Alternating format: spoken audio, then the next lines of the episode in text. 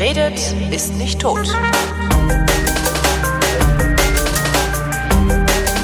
Willkommen zu einer neuen Ausgabe der Fotografie, worin Chris Marquardt, der so viel mehr von Fotografie versteht als ich, so freundlich ist, mir zu erklären, wie das mit der Fotografie denn so geht. Hallo Chris. Hallo Holgi. Ähm, Ist wie lange her. Ja, ein halbes Jahr hast du vorhin im Vorgespräch gesagt. Es ist Ja. echt ein halbes Jahr her, dass wir miteinander geredet haben. Also die letzte hast du im Januar raus, rausgelassen, aber die war schon irgendwo letztes Jahr im Kasten. Und Krass, krass, krass. ja, aber ja, wir fangen nochmal von vorne an am Genau, besten. fangen- so, das ist genau. wie, wie nach den Sommerferien, wenn man in die Schule kommt und nochmal komplett neu eingelernt werden muss. Genau. Ähm, Mhm. Ich habe nichts erlebt in der Zwischenzeit. Was hast du irgendwas erlebt? Du warst, ich habe nur gesehen, du warst am Baikalsee, mindestens am Baikalsee, ne? Ja, ich, äh, ich, ich, ich mache ja langsam der Frau Diener Konkurrenz. Aber nur optisch.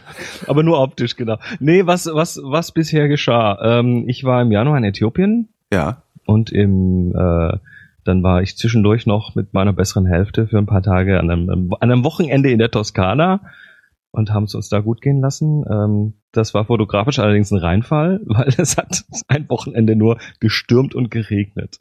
Oh.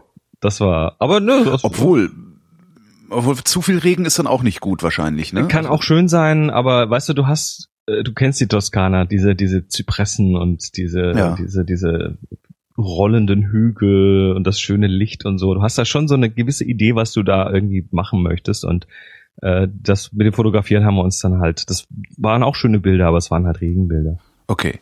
Und für so eine Landschaft, war das, aber ich sag mal so, das Klischee konnten wir nicht erfüllen. Aha. Ähm, Wie machst du das dann im Regen? Hast du ein wasserdichtes Gehäuse oder machst du das immer noch mit der Duschhaube? Ach so, äh, ja, die Duschhaube, die ist da jetzt gar nicht zum Einsatz gekommen, aber wir haben einfach, wir sind halt, wir sind halt ähm, da mit dem Mietwagen unterwegs gewesen und haben uns dann so diverse Städtchen angeguckt, ähm, die auch dann im, ich glaube, das war im März oder so, das, die waren dann noch sehr, äh, ja, es war noch nicht wirklich Frühling und äh, die waren dann auch sehr, sehr touristenleer. Das hat dann schon so seinen eigenen Charme. Mhm. Und wenn wir zwischendurch irgendwo was gesehen haben und gesagt haben, oh geil, dann haben wir halt angehalten, sind kurz raus aus dem Auto und wenn dann die Kamera so ein paar Tropfen abkriegt, ist das völlig Ja, egal. gut, klar, das macht nichts. Also da habe ich bisher echt noch nie ein Problem gehabt. Es gibt schon Leute, die ihre Kameras äh, bei solchen Situationen, ähm, ja, wo dann irgendwie Wasser reingelaufen ist, aber das Problem hatte ich tatsächlich noch nie. Ich wische die dann so an der Hose ab und Ja. ähm, ist okay. Na und dann ähm, war ich am Baikalsee. Ja, davon, davon sah ich ein paar Fotos. Ich glaube, auf Instagram hast du da ein Ich, bisschen ich rumgespielt. habe überall, ich habe, ich, ich bin so dermaßen völlig geflasht von dieser Gegend von Sibirien und so. War es Ähm. kalt eigentlich? Ist, also, wann, wann warst du da? Das war doch auch erst Im März, März, oder so. ja, Ne? ja, auch im März. Äh, ähm, das ist ja also das Bild, was ich hatte. Ne? Ich war da noch nie in der Gegend. Ich war mal in Moskau vor vielen Jahren, aber das war die, die Sibirer, die Sibirier sagen, äh, Moskau ist nicht Russland. Da musste schon über den Ural drüber. Berlin Und, ist nicht äh, Deutschland, New York ist genau. nicht USA. Es Genau. scheint Also- irgendwie so ein, so ein Muster zu geben. Ja. aus deren, aus deren Sicht ist Moskau halt Europa und fertig. Ja. Und ähm, wenn du dann da mal ankommst, es ist, es ist faszinierend. Ich dachte ja, na Sibirien, was hat man da so für Bilder im Kopf oder was, was hat man da so für, für Vorurteile? Naja, also ich, ich kenne das, also was ich kenne das. Ähm, Es gibt so eine, also Klaus Bettnarz, der der ehemalige Monitor-Moderator, Ja, der, hat hatte ja so eine, gemacht. genau, der hatte so eine sehr starke Affinität zu Russland und der hat, glaube ich, mehrere Dokus gemacht. Ähm, die Ballade vom Baikalsee. Ja, die habe ich mir auch die. äh, in der Vorbereitung angeschaut. Ja, Und ähm, aber die ist ja auch schon wieder 20 Jahre alt oder länger, Ja. äh, älter. Und äh, nee, so so allgemein das Bild, was was ich von Sibirien hatte, ist Straflager und ja, kalt genau. und, alles ist äh, schwarz-weiß. Alles ist schwarz-weiß. Die Menschen, die Bäume, alles schwarz-weiß. Ja. Genau, und das ist auch, das ist auch ähm, ja so gewesen, ne? Die haben ja ihre ihre äh, bösen Menschen auch, also auch nach Sibirien geschickt. Ja. Und in Sibirien hast du eine Temperaturspanne von irgendwie minus 40 bis plus 40 Grad. Also das ist enorm. Äh, das wird im Winter richtig kalt und im Sommer richtig heiß. Und das Ding, was ich aber völlig über, übersehen hatte, war, die haben natürlich damals ihre, naja, so, so, so politische Menschen dahin geschickt. Also Ja. eigentlich smarte Leute, die, äh, Ah, die was in der Birne haben, die progressiv denken, die halt nicht reingepasst haben. Das waren halt so politisch Verfolgte ganz oft. Also ich glaube, die Zahl, die ich gehört habe, war so 90 Prozent der Leute, die da hingekommen sind, waren eigentlich, ähm, waren eigentlich irgendwie äh, Schriftsteller, Politiker und so weiter. ja. Und äh, das hat wohl schon auch dazu geführt, dass da ein relativ progressives äh, Denken herrscht. Also äh, am Baikal Das heißt, ihr, obwohl sie nicht Europa sein wollen, sind sie westlicher, als sie gerne hätten?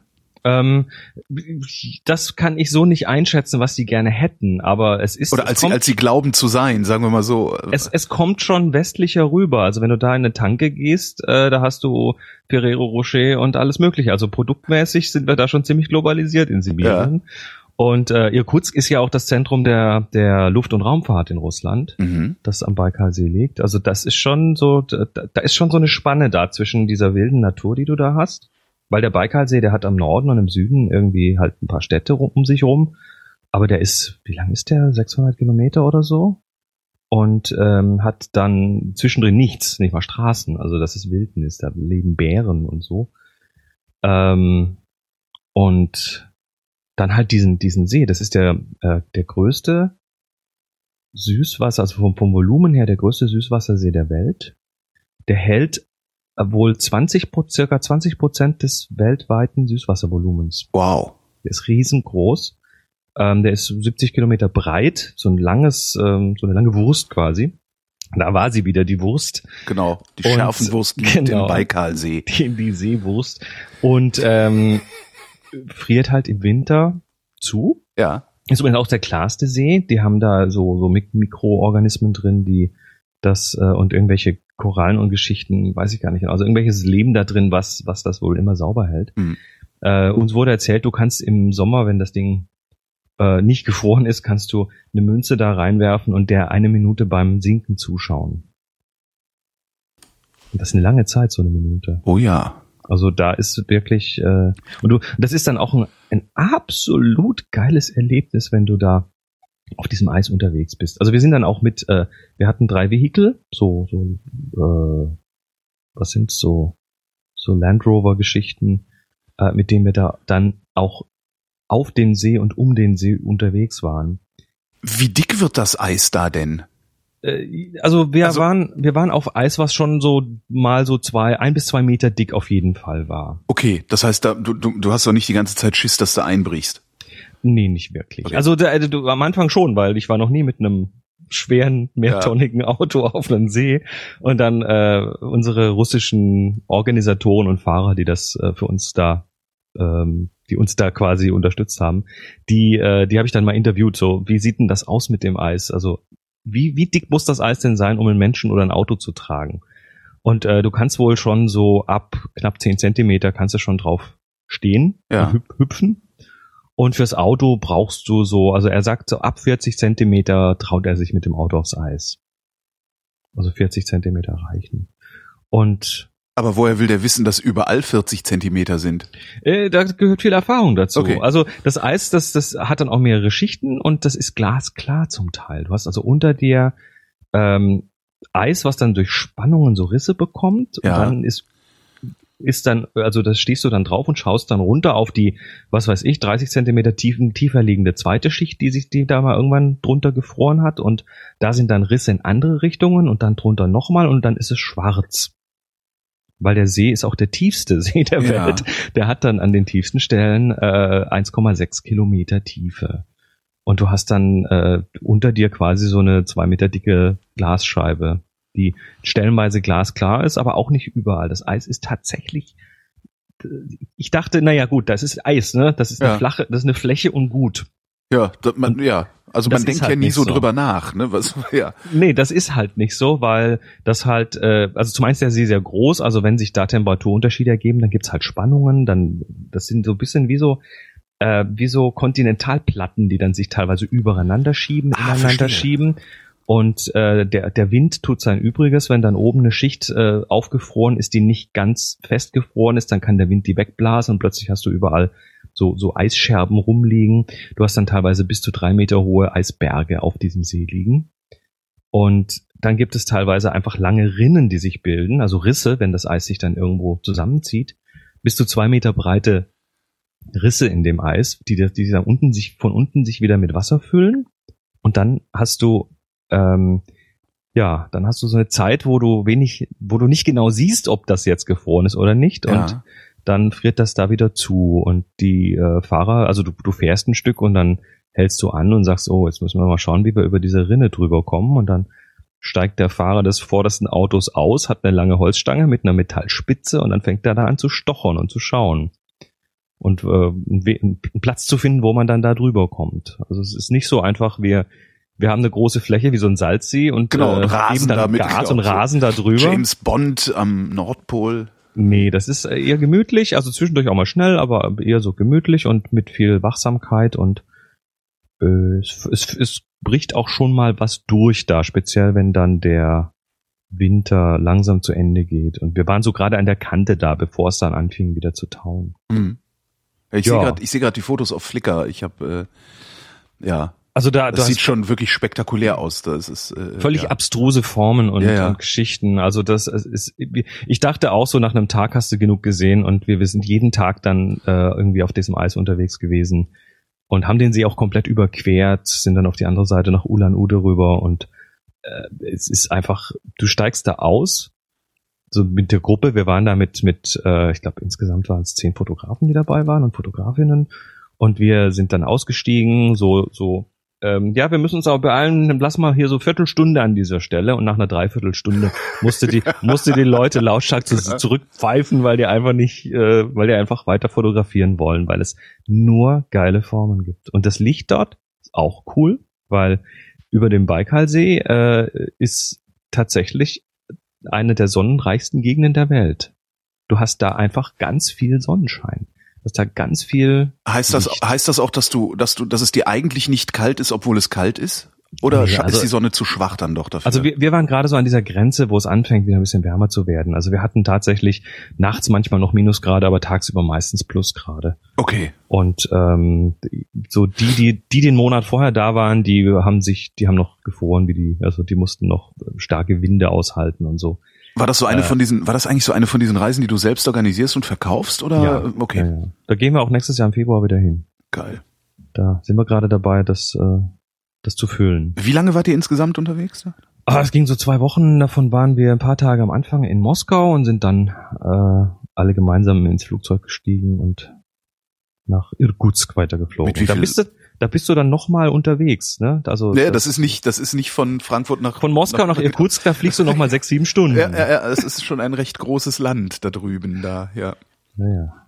Also es ist, es, ich könnte stundenlang erzählen, aber das überlassen wir der Frau Diener mit den Reisen. Übrigens, übrigens die, die Nepal-Episode fand ich sehr schön, weil da bin ich ja auch ab und zu mal. Ja, Also habe ich mir angehört und war sehr ich weiß, da fiel mir auch, entzückt. da fiel mir dann auch ein, dass du ja auch gesagt hattest, Mhm. nach dem Erdbeben da ähm, wäre der Tourismus zusammengebrochen, weil alle denken würden, man könne da nicht mehr hin. Ist er auch ein Stück weit und das Ja. ist schade, weil ja, also es ist äh, ich bin ich bin hier äh, ich habe immer wieder vehement genickt. Dieses mm, aha, genau ja, genau, das war Sehr schön. war sehr schön. Ähm, was hätte mich das gekostet, mit an den Baikalsee zu fahren? Ähm, Ist- das Also die Frage ist, ist das ein teurer Spaß oder kann sich das auch äh, Kreti und Pleti leisten? also wenn man jetzt anfängt zu sparen, kann man sich leisten. Wenn man jetzt anfängt, seine Kameraausrüstung zu verkaufen. Nee, die Baikal-Tour, äh, die liegt bei knapp 4000 US-Dollar. Das ist aber dann quasi von Irkutsk ab alles Ja. drin. Übernachtungen, Das die, ist auch, äh, die das, Vehikel, die, die das Essen, Trinken und die geht also das äh, ist viel Kohle, aber das ist jetzt nicht so schlimm, wie ich gedacht habe. Ja. der ähm, reine Baikal-Teil ist zehn Tage lang und ähm, das ist, das ist, also ja, das funktioniert. Wir, wir sind auch zwei Fotografen dabei, also ich mache das mit dem Tim Vollmer zusammen Mhm. und das heißt, äh, wir müssen da halt auch beide irgendwie hinterher unser Auskommen haben. Ja, also ne, ich, wie gesagt, also das ist es ist es ist äh, sau viel Kohle, also da sparst du halt wirklich ein Jahr drauf mindestens, du, aber ja. aber äh, ich meine, wenn ich mir überlege, selbst diese, wenn, wenn ich so, ich habe ja im Winter früher oft zwei oder drei Wochen einfach nur, um wegzukommen und mich um nichts kümmern zu müssen. Mhm. Drei Wochen Malle im Vier-Sterne-Hotel Ja, gemacht. Und das ist, das kostet halt selbst im Winter, bist du dann da auch irgendwie mit, mit, äh, weiß ich ja nicht, wie viel, also, ich glaube, waren auch 2000 Euro dann am Ende. ja. Na gut, hast halt alle Mahlzeiten, alle Unterkünfte, musst dich Ja, nichts eben. kümmern, die ganzen Transport, ganze, ganze Genau, genau. Vehikel und so weiter, äh, die Transfers zum, zum Flughafen und zurück, die, da Ja. kommen ja noch so National Park Fees dazu, also das ist ja Nationalparkgebiet, da musst du auch irgendwie noch Also nee, finde also als wirklich, Veranstalter was ja. abdrücken und, und, und du, oh, genau, und du bekommst warme Kleidung gestellt. Ach, das ist natürlich, das ist ein Argument. Du brauchst keine warme Jacke oder äh, also du bekommst dort tatsächlich vom Veranstalter frisch gereinigt eine eine warme Jacke, passende warme Hosen und äh, dicke Stiefel. Sehr gut. Also das ist, das ist ja, das ist tatsächlich ein Kostenfaktor. Wenn du dir dieses Ja, klar, Outfit zulegen möchtest, sicher, dann da bist du reicht ja da nicht so- irgendwie nochmal einen halben Tausender los. So, da reicht ja nicht Locker. irgendwie so dieses, dieses komische North Face Zeugs, womit du hier in der Stadt rumläufst und denkst so, ey, ich bin voll Outdoor.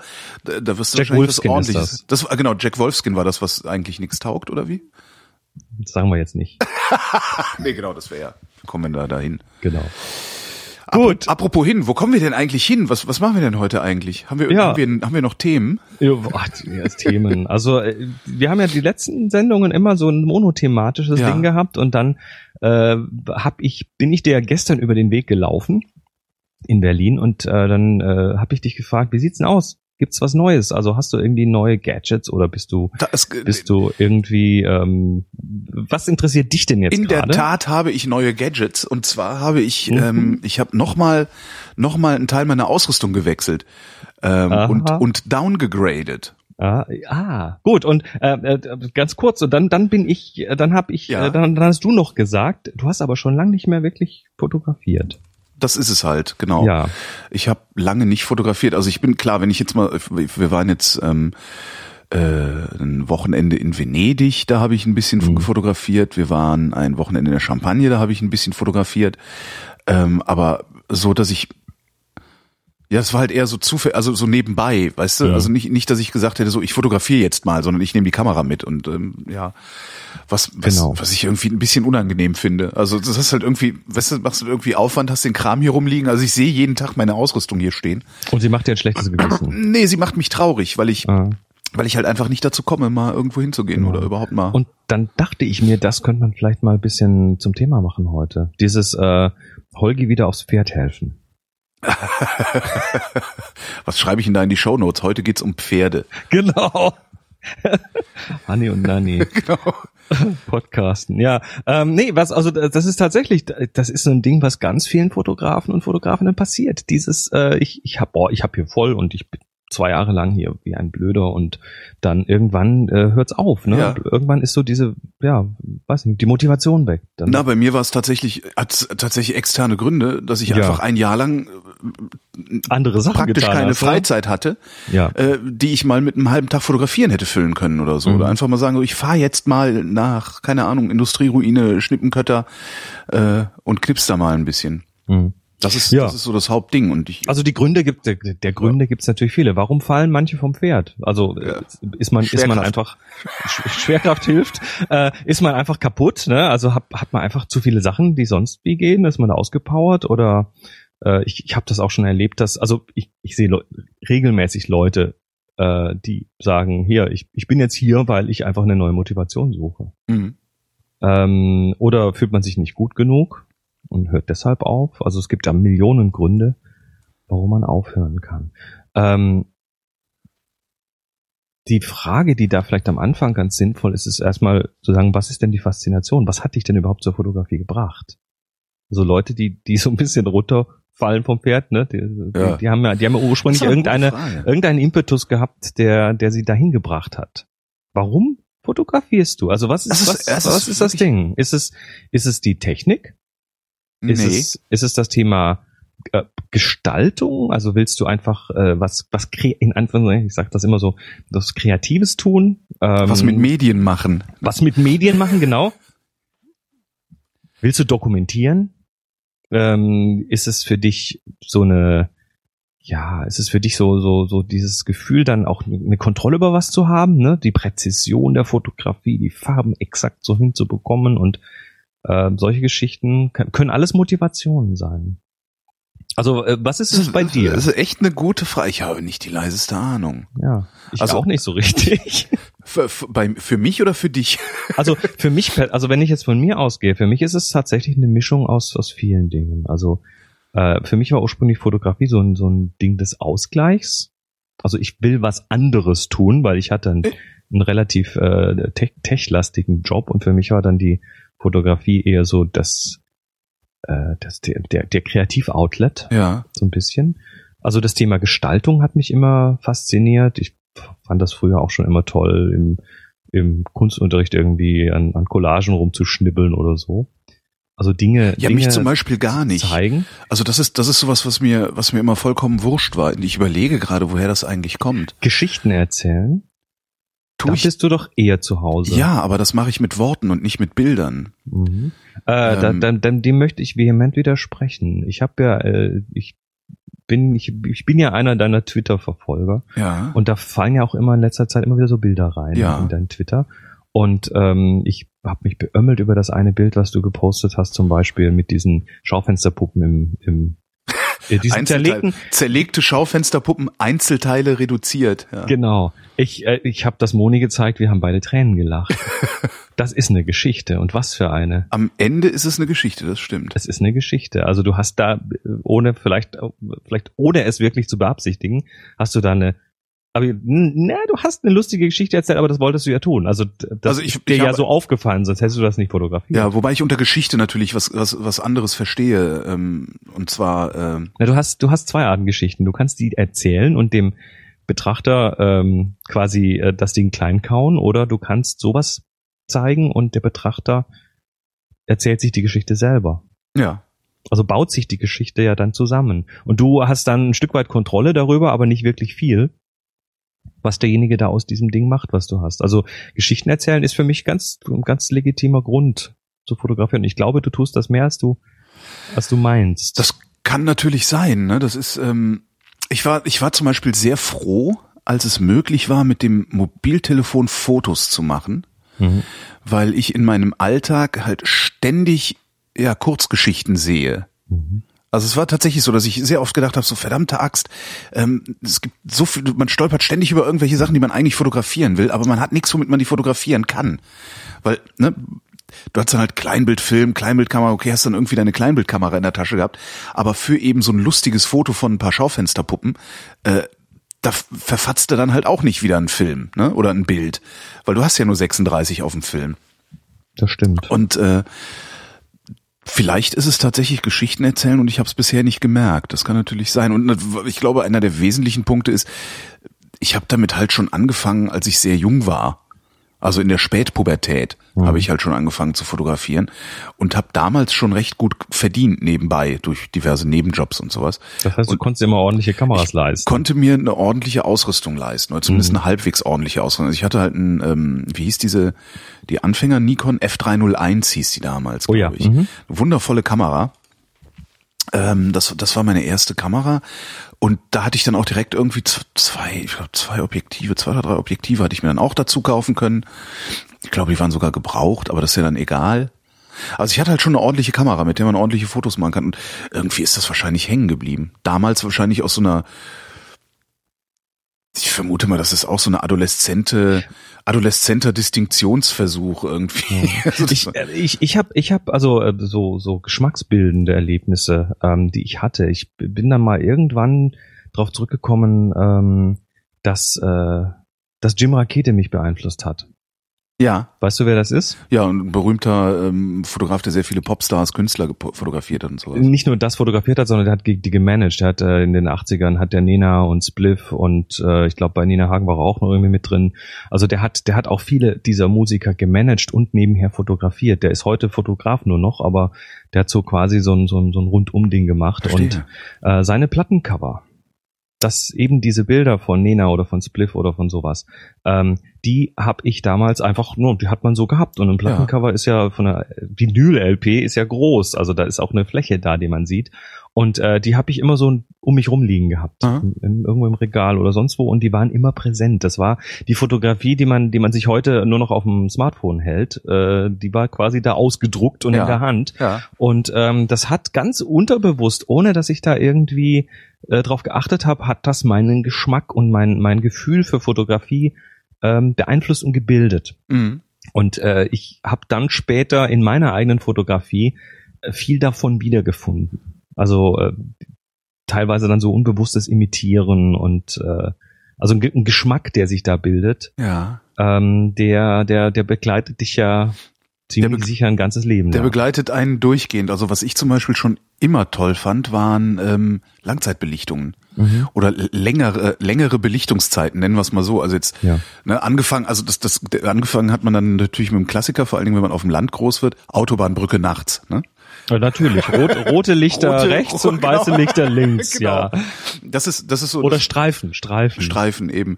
Ähm, mit, mit sowas habe ich angefangen und das mache ich heute noch gerne. Also ich sage ja immer, ich blitz nicht gern, Mhm. ähm, sondern ich habe lieber ein kleines Stativ dabei und mach dann, ja, lass dann einfach mal 30, 30 Sekunden die Linse, äh, die Blende offen, äh, Mhm. den Verschluss offen, Verzeihung. Das, äh, das übrigens, ähm, also wir sind ja schon mittendrin im wieder aufs Pferd steigen. Ne? Du, Ja, äh, genau. Du hast, äh, du hast, also du hast eine Sache, die das für dich interessant und und äh, es wert macht, da auch Zeit mit zu verbringen. Ja. Ähm, da kann man natürlich jetzt so eine so eine Geschichte als Anknüpfungs als Anknüpfungspunkt nehmen und das Ganze ähm, vielleicht mal äh, ein bisschen anders anfassen. Also Langzeitbelichtungen kannst du zum Beispiel auch bei Tag machen. Du kannst äh, mit einem entsprechenden ND-Filter, also ein, ein Graufilter Ja, quasi, Neutraldichte. ähm, kannst du kannst du so weit runtergehen, also die können so dunkel werden, dass du damit bei Tag, bei helllichter Sonne irgendwie drei Minuten belichten kannst. Das habe ich auch noch nicht probiert. Mit welcher, mit welcher Maschine würde ich das machen? Du meinst mit welchem, äh, mit welcher Also mit- Kamera? Genau. Mit deiner digitalen Kamera. Das ist. Ist es also- egal mit was für einer? Also ja, ja. Du hast, du hast ja an der Kamera ähm, möglicherweise eine Bulb-Einstellung, also das Ja. Wo du. Na, mir geht's jetzt eher darum, ähm, ich muss die Blende ja möglichst klein kriegen.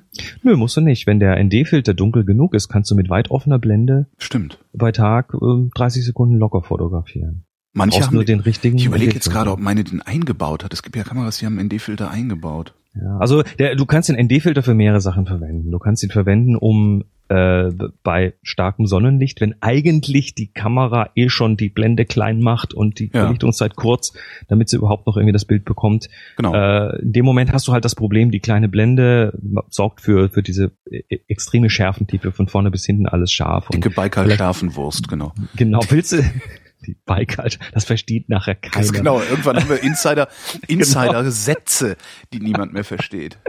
Ja. Aber du, du hast dann diese kleine Blende und damit ist die Schärfentiefe eben von vorne bis hinten und äh, so, so ein ND-Filter gibt dir halt mehrere Möglichkeiten. Er lässt dir zum Beispiel zu, auch mit größerer Blende noch zu fotografieren, auch bei, bei viel Licht. Und damit hast du dann wieder diese, diese gestalterische Möglichkeit der Schärfentiefe. Und, Mhm. Oder du ne- nimmst ihn eben tatsächlich so stark und du kannst tatsächlich auch mehrere von diesen ND-Filtern äh, aufeinander stapeln und die addieren sich dann. Ja. Und dann äh, das, das machen, also ganz beliebt ist das so bei bei Landschaftsfotografen, die möglicherweise im Vordergrund noch Wasser haben, ne, so ähm, äh, am Meer und da ist die Brandung und dann belichtest du da zwei Minuten und dann wird aus dieser Brandung wird plötzlich so eine so eine glatte Wasseroberfläche mit so einem Nebel drüber, Aha. weil dann alles, was sich Natürlich, da schäumend Gischt- bewegt, das wird dann hochköchelt sozusagen, Genau. Also die, die, die musst du nicht bei Nacht, machen und das müssen auch nicht immer äh, Autospuren sein, ja. sondern da, du kannst dann ND-Filter kaufen. Ja, neues Gadget. Ja, aber die sind ja nicht so teuer, oder? Ist das bestimmt so ein 10-Euro-Artikel, oder? äh, nee, okay, du hast bei ND-Filtern äh, hast du ähm, ein kleines technisches Problem. Es gibt Mhm. schon günstige ND-Filter, aber die nehmen ja aus dem sichtbaren Bereich Licht weg. Ja. Und das sollen sie möglichst neutral tun, also über das gesamte Spektrum gleich viel. Jetzt hast du in der Kamera Filter, Ja. also vor den einzelnen Pixeln, rote, grüne, blaue Filter, die auch nur das entsprechende Licht durchlassen. Und äh, der, der ND-Filterhersteller versucht natürlich Geld zu sparen und äh, macht den Filter so, dass du den, also dass der schon vom, vom Augenschein her sehr neutral aussieht, ähm, dass die aber oft in dem Rotbereich nicht mehr so gut abschneiden. mhm. Und jetzt hast du quasi das, was du mit dem Auge schon fast nicht mehr siehst, weil das so im Infrarotbereich liegt, hast du plötzlich noch Licht, was da in dem Rotbereich durchgeht. Und dann hast du also quasi einen neutralen Filter, der aber im Rotbereich zu viel Licht durchlässt. Ja. Und dann bekommen die Bilder plötzlich so einen Rot-Magenta-Stich. Mhm. Und äh, da sind dann die ND-Filter auch schon wieder etwas, äh, ja, die werden dann schon ein bisschen teurer, wenn sie sehr neutral sein sollen. Ähm. du kannst aber locker natürlich auch mit einem ganz billigen ND-Filter arbeiten und, äh, und hinterher schwarz-weiß machen oder Farben korrigieren. Ja. Das geht schon ein Stück weit erstmal ganz gut. Gibt's, gibt's, gibt's einen Hersteller, den du empfehlen kannst? Also so die Platzhirsche sind äh, sind Lee, L-E-E, das ist ein britischer Hersteller, Lee Filters. Äh, es gibt äh, Kuka, C-O-K-I-N, das sind französische Hersteller, auch Kokin genannt, aber ich glaube, sie heißen Kuka. Ähm, es gibt Hightech, H-I-T-E-C, glaube ich, schreiben die sich. Ähm, Und die haben alle, aber auch die günstigeren, aber auch die teureren Filter. Mhm. Und die Neutralität ist tatsächlich so ein, so ein Ding. Speziell bei den ganz starken ND-Filtern. Also die, äh, ich glaube, Lee verkauft ihn als Big Stopper oder so. Aber da gibt's, da gibt's ähm, ähm, auf Wikipedia äh, gibt's da einen Eintrag, wo man sich überhaupt mal vielleicht ein bisschen äh, damit beschäftigen kann. Ich werfe dir den mal hier in den Chat, den Ja. Link. Äh, Neutraldichtefilter, also ND-Filter, ähm, da gibt's auch Also ich, ich meine, verschiedene meine, Bezeichnungen davon, äh, verschiedene, also die Verlängerungsfaktoren oder Anzahl Blendenstufen, die die dicht machen. Also ein ND 1000, 10.000, 100.000 äh, bezeichnet man aber durch möglicherweise auch als ND 2, 3 oder 4 oder 5. Da muss man sich mal so die Tabelle angucken, dass man ungefähr abschätzen kann, wie viel Licht die eigentlich wegnehmen. ja. Aber das ist wirklich mal interessant. Wäre ich so jetzt nicht drauf gekommen, ehrlich gesagt. Ja, also das, das, es ist ja jetzt nur mal so ein kleiner Hint, dass man vielleicht, dass vielleicht die, die jetzt. Äh, Was ist denn eigentlich mit den, mit den eingebauten? Entschuldige, ich, ich glaube, meine Fuji hat einen eingebauten Mhm. ND-Filter. Den, den hat die aus äh, dem Grund, dass du dann wieder bei viel Sonne eine, Ja, aber- eine ähm, größere Blende fahren kannst. Der ist rein schwenkbar. Den kannst du zuschalten. Ah, das heißt, der, der ist, der, der ist genauso viel wert wie einer, den ich davor schraube, sozusagen. Ist er, nur ist der halt so, der ist nicht so super stark. Mhm. Ähm, damit kriegst du quasi bei bei Sonne, also da kannst du per Schalter, kannst du quasi, der wird, der wird tatsächlich physisch in den Lichtpfad geschwenkt. Okay. Ähm, und ist, wenn du ihn aus hast, hat der nichts mit dem Bild zu tun. Mhm. Und äh, das haben übrigens Videokameras professionelle auch, weil die mit, ja, weil die auch so diese Schärfentiefe sonst nicht hinbekommen bei viel Licht. Und äh, du, du nimmst quasi einfach Licht aus dem, aus dem Lichtstrahl raus, der da reinfällt und kannst damit dann mit einer größeren Blende arbeiten. Mhm. Tja. Also so ein Tipp, ne? So mal, Cool. mal das, was man gerne tut, anschauen und vielleicht kann man es ja aus einer anderen Perspektive sich nochmal betrachten.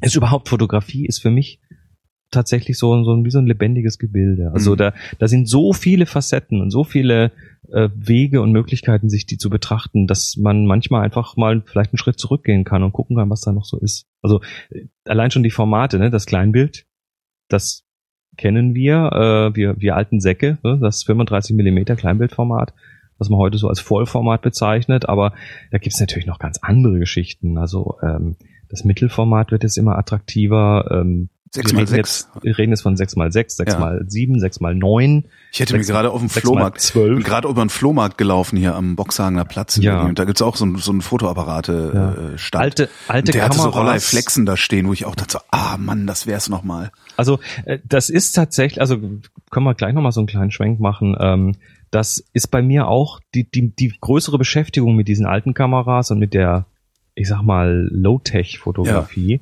Ähm, die ist bei mir auch aus so einem, aus so einem, ja, aus so einem äh, etwas, äh, aus einem leichten Tal entstanden, in dem ich mich da befunden habe, fotografisch, wo ich einfach gesagt habe, ich muss mal irgendwie einen ganz anderen Zugang zu dem Thema bekommen Mhm.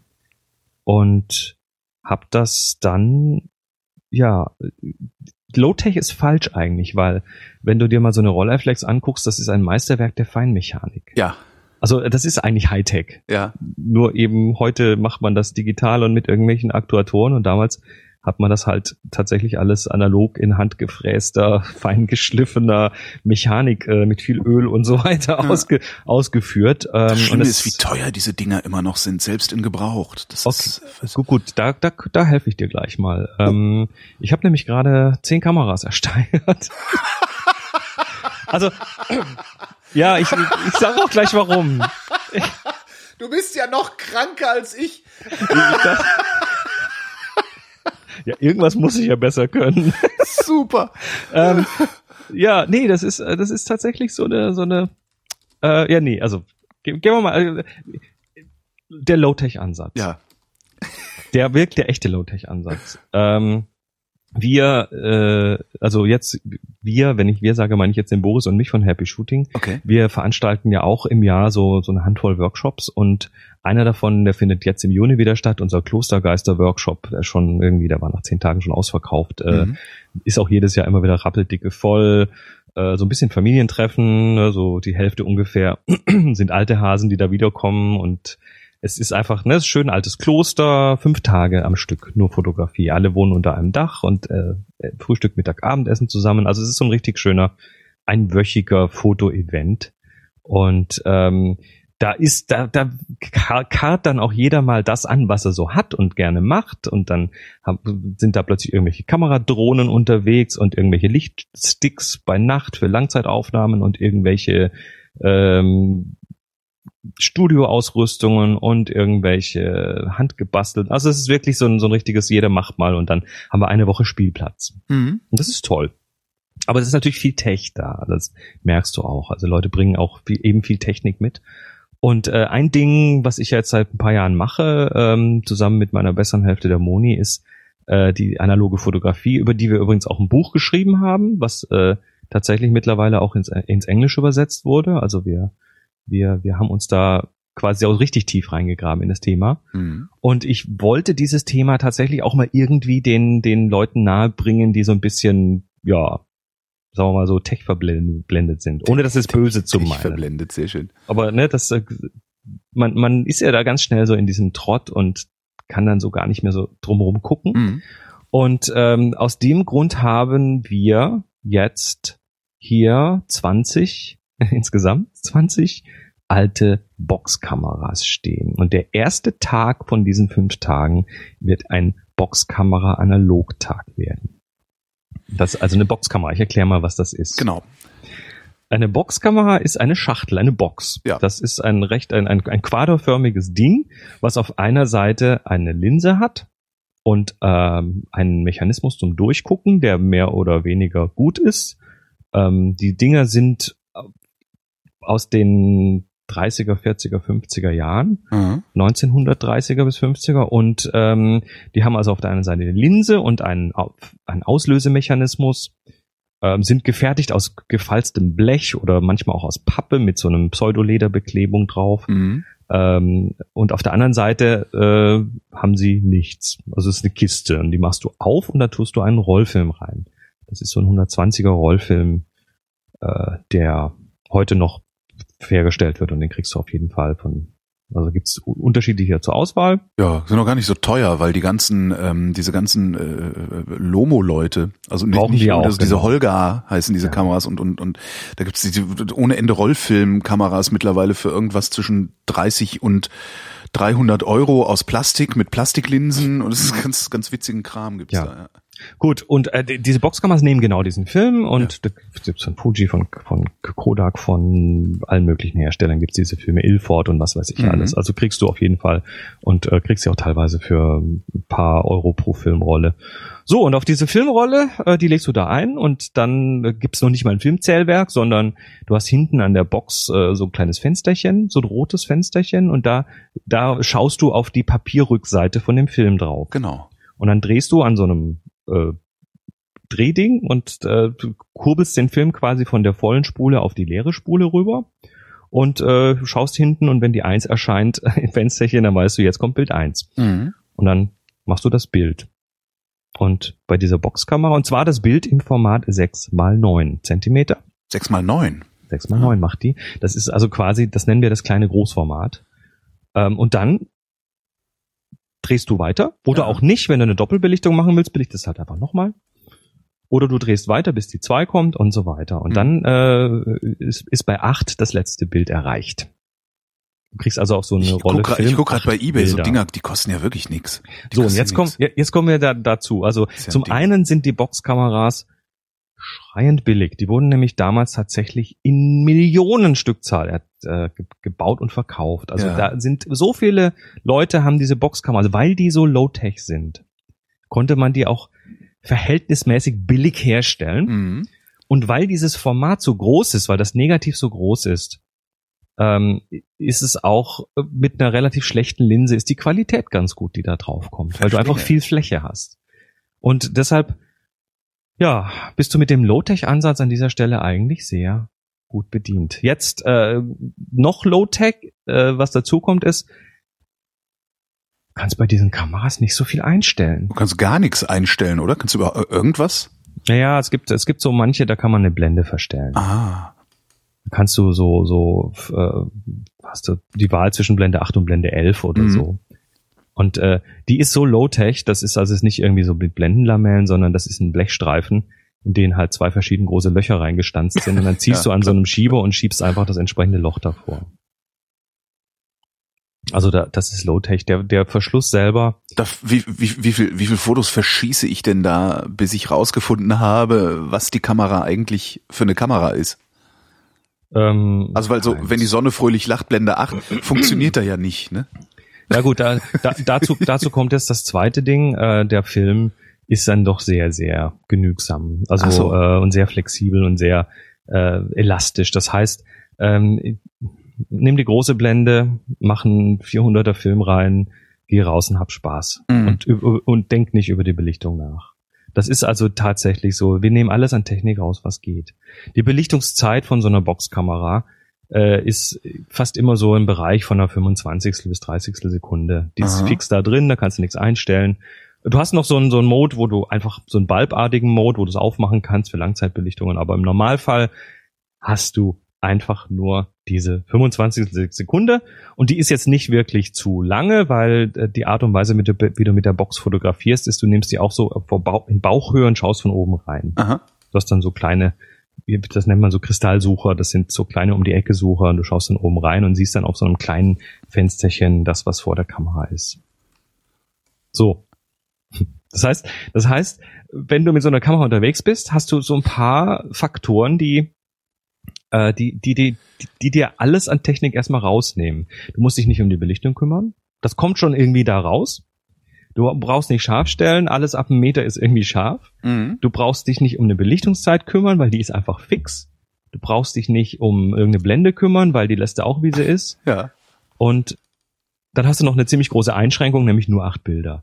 Und damit äh, hast du so ein, ja, du, du bist quasi gezwungen, dich mal um andere Dinge zu kümmern in deiner Fotografie als um die Technik. Das habe ich ja in Venedig jetzt auch gemacht. Ich hatte dabei, also neben meiner digitalen, ähm, eine Quicksnap, also ne, so eine Ein Einwegkamera, aber eine Ilford XP2 Einwegkamera. Also es Mhm. gibt nämlich schwarz-weiß Einwegkameras. Ähm, habe ich noch nicht, habe ich jetzt noch nicht ent äh, zur Entwicklung gegeben, weil sind noch sechs Fotos übrig oder sowas. Ähm, aber es war tatsächlich so, dass ich irgendwie äh, jetzt nicht wild und, und blöd drauf losgeknipst habe, sondern mir immer überlegt habe, äh, ah nee, jetzt mache ich noch mal Kunst, jetzt nehme ich noch mal die Quicksnap. Weißt du, so Klick. ähm, Wie es dann hinterher aussieht, weiß ich gar nicht, weil ich auch viel aus der Hüfte gemacht habe Und weil du es noch nicht entwickelt hast. und weil ich es noch nicht entwickelt habe, genau. da gehen, das sind 27 Bilder auf so ein Ding. Ja, ich sehe es gerade. Das ist super. Ist, ich finde das total klasse. Also ja. Gut, ähm, also das ist da- und und was das dann macht, ist tatsächlich es es es gibt dir plötzlich die Freiheit auch mal an die die die Ecken der Fotografie zu denken, an die du vielleicht bisher gar nicht so viel gedacht hast, weil bisher da war immer so, wo, wo sitzt die Schärfe, wie stelle ich äh, Genau. und so weiter. Jetzt machst du du komponierst mehr schlecht als recht, weil Genau. du siehst über diesen kleinen nix. Sucher nicht viel. Ähm, du, also du hältst das so ungefähr in die richtige Richtung und denkst, oh, das ist interessant, und dann beobachtest du die Szene und wenn es interessant wird, machst du Klick. Ja. Das ist alles. Und, und dann hast du immer noch dieses, jedes Bild muss zählen, weil es sind ja nur acht. Genau. Das heißt, du hast auch noch, du, legst ganz automatisch mehr Sorgfalt in Bereiche, in die du bisher eigentlich äh, wahrscheinlich möglicherweise, wenn du von der Technik gekommen bist, nicht so viel Sorgfalt gelegt hast. So, und jetzt kommen wir zum Kicker. Die kosten nix, die Dinger. Also du hast jetzt gerade dir mal auf Ebay diese, diese Boxkamera Ja, das angeschaut. war also, du kriegst halt für einen 20er kriegst du eine und die ist auch noch gut in Schuss. Nee, das ist zu teuer. Ach echt? Ja, das Okay. ist zu teuer. Also ich, ich, ich würde, also es gibt natürlich so ein paar Ausnahmen, es gibt mal Boxen, die sind ganz besonders rar und da kannst auch viel dafür äh, zahlen, aber so eine Bilora-Box oder eine Aqua-Box, eine alte, äh, Aqua-Synchro-Box zum Beispiel waren, waren hier, jeder hatte eine Aqua-Synchro-Box oder eine Bilora-Box. Äh, die kriegst du, ja, also ich habe bei allen diesen 20 Kameras, die ich mir da jetzt in den letzten Monaten ersteigert habe, habe ich, äh, ich habe bei keiner, also je, je, bei jeder war die Kamera selber billiger als das Porto. Ja, okay, also äh, ja. Also unter fünf Euro, äh, bis zu zehn. Bei manchen, ich habe bei ein oder zwei habe ich auch zehn Euro bezahlt, weil ich gesagt habe, ja, das ist, das ist, so gut in Schuss. Die sind auch alle irgendwie angedetscht und haben eine rostige Ecke und äh, aber der, die tun in der Regel immer. Und selbst wenn du mal eine erwischst, also von den 20 war jetzt eine, wo der Verschluss einfach nicht mehr läuft. ja. Selbst wenn das der Fall ist, dann habe ich da halt jetzt fünf Euro in Sand gesetzt. Ähm, testest du die oder legt ihr einfach los und wundert euch hinterher? nee, ich teste die. Und du kannst sie, also du kannst sie testen, indem du einfach mal äh, vorne reinguckst und auslöst und siehst, ob der Verschluss kurz aufmacht. ähm, ja. Ja, nee, das ist also du, du entwickelst da tatsächlich auch irgendwie ein Gefühl, ob das jetzt ungefähr eine 25. ist oder nicht. Mhm. Ähm, wenn du die auseinander nimmst, also wenn du die, wenn du die hinten, du nimmst quasi, äh, um sie zu öffnen, die sind meistens ganz billige Verschlüsse irgendwie, um hinten den Deckel abzumachen, du ziehst quasi hinten so die Schachtel runter. Ähm, da ist dann innen drin äh, so, so diese Vorrichtung, wo der, wo der Film drauf läuft. Da sind dann zwei so Umlenkrollen an den Kanten hinten. Und äh, da hast du, ähm, da hast du, du musst du, also da, da schaut man erstmal nach, ob die Rollen einigermaßen gut laufen, weil der Film soll ja nicht drüber geschleift werden, Mhm. verkratzen, sondern der soll da drüber gerollt werden. Das ist aber in der Regel auch gut. Ähm, und dann hast du die, wenn du die rausnimmst, ist quasi an diesem Ding, wo der Film dran ist, ist auch gleichzeitig die Optik dran und dann kannst du da auch schon irgendwie gucken, ob der Verschluss tut oder nicht. Oh. Äh, die, die Belichtungszeit, ich messe die in der Regel nochmal nach. Es gibt so eine kleine, äh, so eine kleine App, die heißt, äh, also auf iOS weiß ich das, äh, die heißt Shutter Speed. Mhm. Ähm, und die ist, äh, da, da leuchtest du quasi auf einer Seite äh, kräftig rein in die Kamera und auf der anderen Seite hältst du deine iPhone-Kamera und Shutter Speed macht dann da ein Foto davon. Ah, Und verstehe. Dann kannst du, dann kannst du gucken, wie lang das Das heißt, war. damit kann ich auch meine alten, meine alten Nikons nochmal. Genau, kannst du ausmessen. gucken, ob die, ob die halbe Sekunde nicht vielleicht doch schon eine ganze Sekunde ist, weil das, weil die Öle ein bisschen verhärtet sind. Sehr schön, so. ja. Ähm, Shutter Speed kostet drei Euro, äh, ist für mich irgendwie mittlerweile so. Ich teste die einmal durch, die Boxen, sage, ah gut, das ist jetzt, äh, da, läuft der Schluss ein bisschen schwer, das ist nur noch eine Fünfzehntelsekunde, aber äh, good enough. Ja. Aber da siehst du zumindest dann, ob du ungefähr in dem Rahmen bist. Und ja, und dann äh, äh, werden wir mit den Leuten tatsächlich dann, jeder bekommt so ein Ding in die Hand und darf einen Film belichten und dann werden wir die gemeinsam entwickeln und dann werden wir die gemeinsam abscannen, beziehungsweise wahrscheinlich abfotografieren, weil die sind ja so doch recht groß, die kriegst du mit einem Makroobjektiv und einem weißen, einer weißen Fläche dahinter kriegst du die ganz ordentlich abfotografiert. Mhm. Also machen wir dann quasi so einen kleinen Analogtag und da hat jeder dann mal dieses Erlebnis des, äh, des Low-Tech-Ansatzes. Das ist so eine Sache, die hat mich damals tatsächlich aus dem Trott rausgebracht. Aha. Ja, ich muss mal schauen, was das bei mir jetzt wird, weil ich habe jetzt tatsächlich, also ich habe ja, weiß nicht, hatte ich ja kurz erzählt die Tage, ähm, ich habe einen neuen Job, ich mache, ich moderiere. Gratuliere wieder, übrigens. Ja. Dankeschön. Das ist Ähm, cool. Ich, ich moderiere wieder im Radio, habe ähm, daraufhin meine Redakteurstätigkeiten eingestellt, so dass ich mich im Moment jetzt ausschließlich darauf kapriziere, in Mikrofone zu sprechen. Das ist also gut. sprich als Das Radio. machst du auch super. Äh, Dankeschön. Also als Radiomoderator und als Podcaster dann halt. Ähm, und dadurch habe ich jetzt wieder ein bisschen mehr Zeit. Also es ist jetzt nicht mehr so, dass ich jeden Tag anderthalb Jobs mache, Mhm. sondern tatsächlich auch mal raus kann. Also wenn wir jetzt diese Sendung aufgezeichnet haben, dann muss ich nachher noch meine Umsatzsteuervoranmeldung machen. Ja. Und ähm, dann bin ich für heute auch erstmal wieder weitestgehend, weit, weitgehend bedient äh, oder habe halt weitgehend gearbeitet, äh, was ich zu arbeiten hatte und ähm, äh, k- kann dann einfach auch mal raus und gucken, ob ich nicht irgendwas fotografieren gehe. Mhm. Wobei es mir heute fast schon zu sonnig ist. Ja, also mit, mit so einer Box, da ist eigentlich. Stimmt, äh, so- also da gehst du raus und draußen ist auf jeden Fall erstmal gut. Ich habe ja Und, auch noch äh, eine den- Holga, ein, eine Holga ist auch eine Rollfilm. Mittelformatkamera, die macht 6x6. Die macht ja. 6x6, ich weiß ich. Und ich habe Rollfilm. Eigentlich müsste ich damit mal raus. Ja. Und, und so eine Box, wie gesagt, also äh, mehr als 10 Euro bitte nicht dafür zahlen, in, dann, im Normalfall. Äh, Vorsicht mit den Kodak-Boxen.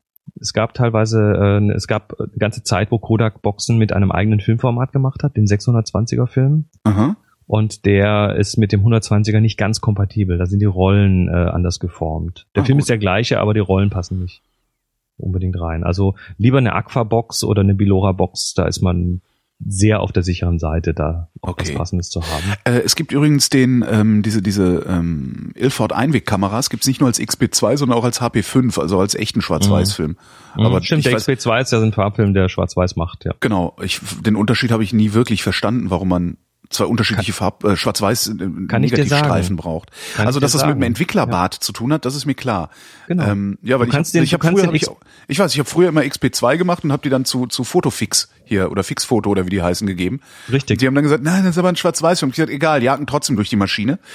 Ähm, dann habe ich halt eine, also Schwarz-Weiß-Negative gehabt und Sepia-Abzüge, weil deren, deren, deren Scanner halt äh, auf Mhm. Und das ist und das ist der Hauptvorteil. Du kannst sie halt in einem Standard-Farblabor äh, entwickeln Genau. lassen und da muss keiner irgendwie von Hand dran was tun, sondern das kann die Maschine machen. Aber warum brauche ich dann noch, von Hand warum brauche ich dann noch einen HP5? Also warum brauche ich den reinen Schwarz-Weiß-Film dann überhaupt noch? Weil du beim Schwarz-Weiß-Film einfach noch ganz andere kreative Möglichkeiten hast beim Entwickeln selber. Ah, Also okay. wenn, wenn man ihn selber entwickelt, dann kann man da durch äh, andere Belicht, äh, durch andere Entwicklungszeiten, durch andere Temperaturen, durch verschiedene Entwickler, die man da benutzen kann, durch äh, ganz unterschiedliche ähm, ähm, Bearbeitung kann man zum Beispiel das Korn im Film verstärken oder abschwächen, die Mhm. Kontraste im Film ändern. Also du hast, du hast dann ein Potenzial, was, was man nicht unterschätzen sollte. Aber dazu muss man ihn selber entwickeln. Sonst wird er in der Firma ähm, im Labor irgendwie halt durch den Standard, durch die Standardsuppe gezogen und das ist dann auch wieder langweilig, Hm. möglicherweise. Wobei, ne, so langweilig ist es ja nicht. Also, du, du ich Plädoyer für die Boxkamera. Low-Tech, das ist für viele so ein Augenöffner und kostet nicht viel. Man kann die Filme, also ja, Filmreihen in der Drogerie äh, abgeben und jedes Labor kann heute auch noch diesen Rollfilm entwickeln. Und das Schöne ist halt, wenn, wenn das Foto was geworden ist, dann hast du ein Negativ, das so dermaßen groß ist, dass du das Ding beliebig, beliebig vergrößern kannst. Ne? das auch. Also und, beliebig große Abzüge davon machen. und du hast einfach auch dann so eine Erfahrung, die wir heute, heute auch nicht mehr haben. Und das ist dieses haptische. Ne? Du kannst es anfassen. ja. Wann hast du das letzte Mal ein Foto angefasst? Eine Speicherkarte kannst du anfassen, Ja. aber das ist ja nicht das Gleiche. Ja, das Und ja. du kannst es gegen Licht halten und das ist das Bild. Das ist eine du ganz kannst es an die Erlebnis. Wand hängen und weiß der Geil. Ja. Tja. Gut, also, aber das war das ist nur so eine der Möglichkeiten, wieder auf dieses Pferd hochzukommen. Ich habe ähm, kürzlich ein schönes Zitat gehört, ähm, beziehungsweise gesehen, na, gehört, gesehen.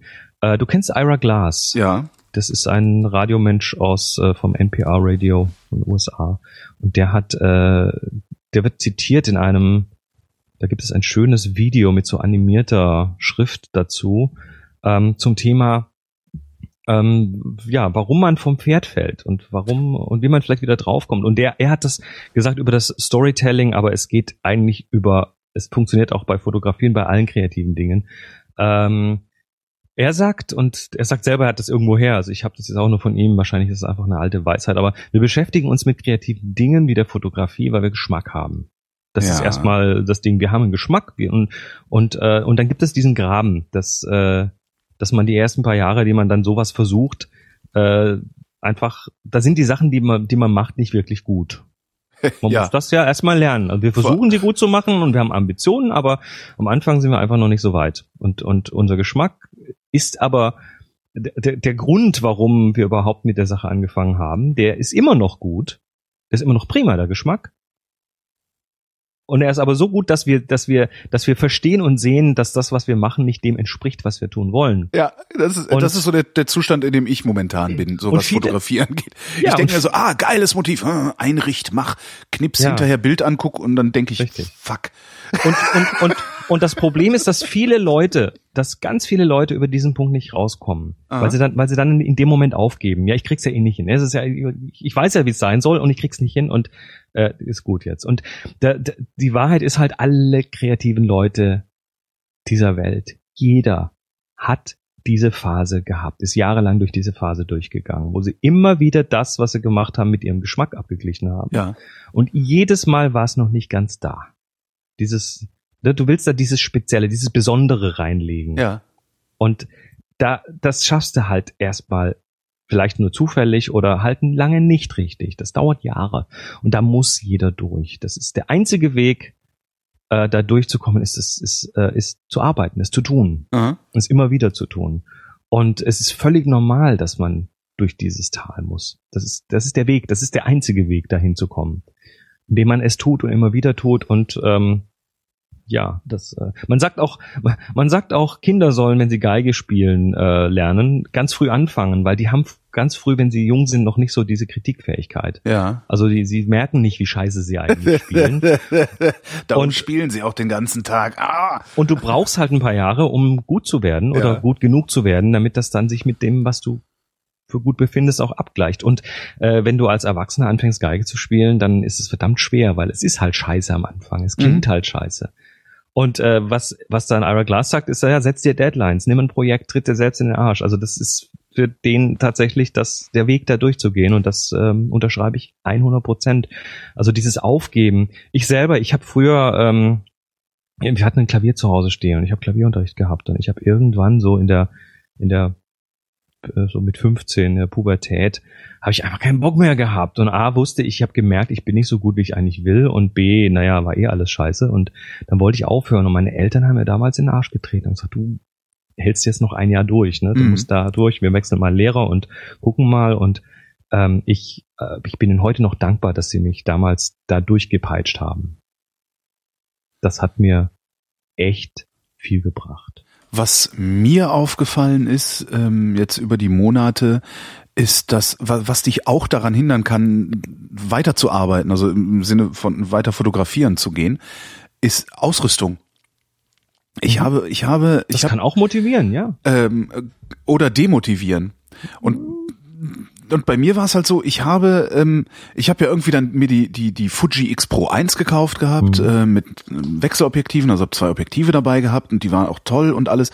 Aber am Ende war mir diese diese diese Ausrüstung so klein sie war als als ähm, als als wie, wie sagt man Systemkamera so klein sie war war sie mir doch wieder zu groß Mhm. Und dann hast du halt wieder, dann hatte ich wieder dieses, ja, welches, welches Objektiv nehme ich mit? Ne? Nehme ich das große oder also nehme ich die, die, die große oder die kleine Brennweite mit? Ne? Ich weiß nicht, hier und da und das. Und das ist so ein Ding gewesen, was mich wirklich gestresst hat. Hat dich das gebremst? Das hat mich gebremst. Ich habe halt jedes Mal, also gesagt, das ist jetzt viel zu anstrengend und habe dann doch irgendwie die billige, die billige Canon äh, Zoom Hosentaschenkamera schnell eingesteckt, mhm. womit ich dann aber nicht die Möglichkeiten hatte, die ich, die ich eigentlich gerne gehabt hätte. Und habe mich dann letztlich dazu entschieden, ähm, da habe ich ja Anfang schon, am Anfang der Sendung schon gesagt, äh, zu downgraden. Und zwar habe ich meine X Pro 1 Ausrüstung verkauft, mhm. habe dafür noch genug Kohle gekriegt und habe das äh, Geld aus der X Pro 1 aus dem X Pro 1 Verkauf genommen und habe mir wieder eine X100 geholt. Ach nee. Ja, ich bin wieder da angekommen, wo ich 2000 und ich glaube 11 oder so was elf oder zwölf, ich weiß es gar nicht mehr.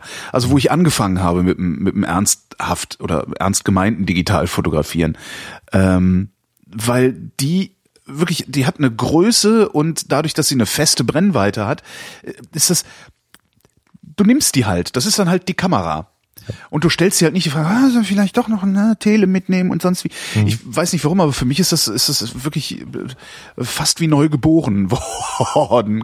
Ja. Und die, die, äh, ich habe mir halt die aktuelle Version von der geholt, von der X100. Die T heißt die. Äh, die ist, das ist ein Traum. Also der Autofokus ist jetzt richtig schnell und pumpt nicht mehr so blöd, wenn es dunkel wird. Und äh, sie hat WLAN, WLAN in der Kamera, voll geil. Das, äh, da warte ich auch noch drauf. Meine haben das alle noch nicht. Voll, das ist so toll. Bis, bis auf das Smartphone, was ja auch nicht schlecht ist.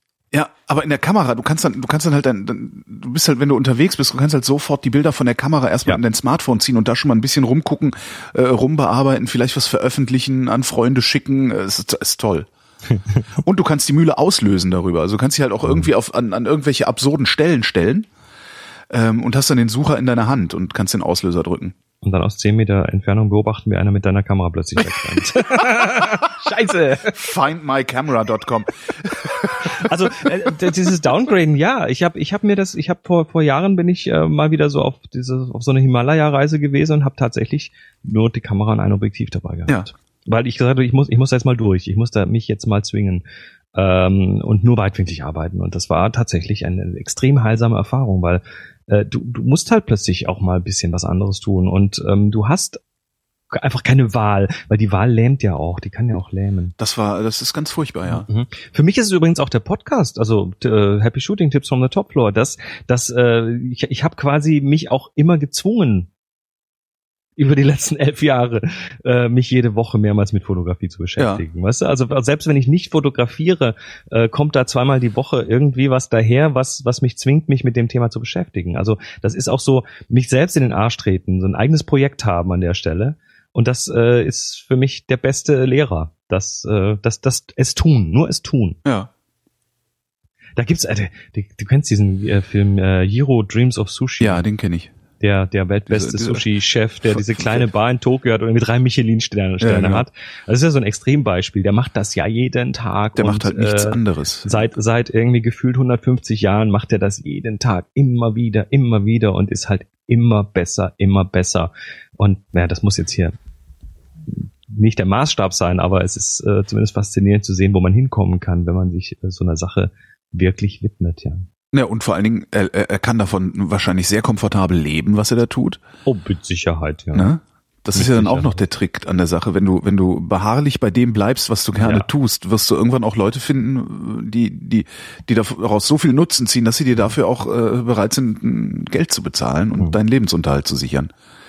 Das ist schon Ich sehr faszinierend. Ich habe ja so ein, zwei, ein, zwei Tipps, also zum Thema auch vielleicht mal andere Facetten finden, Ja. die man, die man äh, von dem, was man macht.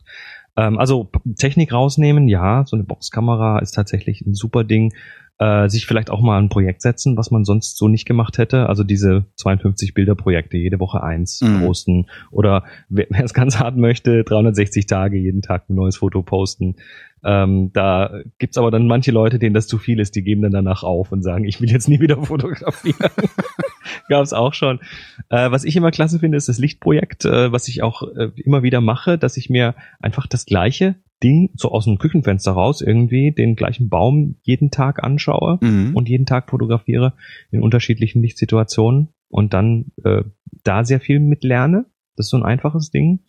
Ausrüstung verkaufen und vielleicht auch eine neue Ausrüstung zulegen. Ich habe immer gesagt, oder ich sag, ja, ich habe immer dieses, ey Leute, der, die Kamera macht's nicht, ne? Ihr seid Ja, das, ja. nicht die Kamera. Das ist ja so das Übliche.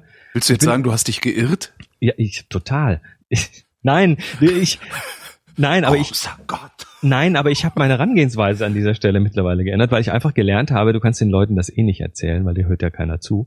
ähm, die Leute werden sich trotzdem die neue Kamera kaufen, wenn sie das Gefühl haben, sie würden dadurch besser fotografieren oder es würde irgendeine Lücke gefüllt dadurch. Ähm, deshalb bin ich mittlerweile total locker an der Stelle und sag, hey, ja, mach doch, kauf doch eine neue Kamera, ist doch super. Du musst das selber lernen. Mhm. Und das tun die dann auch. Aber das dauert halt ein bisschen länger. Aber das ist der einzige Weg. Ich meine, du kannst dem Kind auch nicht sagen, dass es heiß. Ne, da muss man mal an die Herdplatte ranfassen, um, um zu merken, dass man sich die Pfoten verbrennt. Ähm, vielleicht auch mal ein Medienwechsel, das ist auch so ein Ding. Also vielleicht auch mal anders, anders gestalterisch tätig werden. Ne?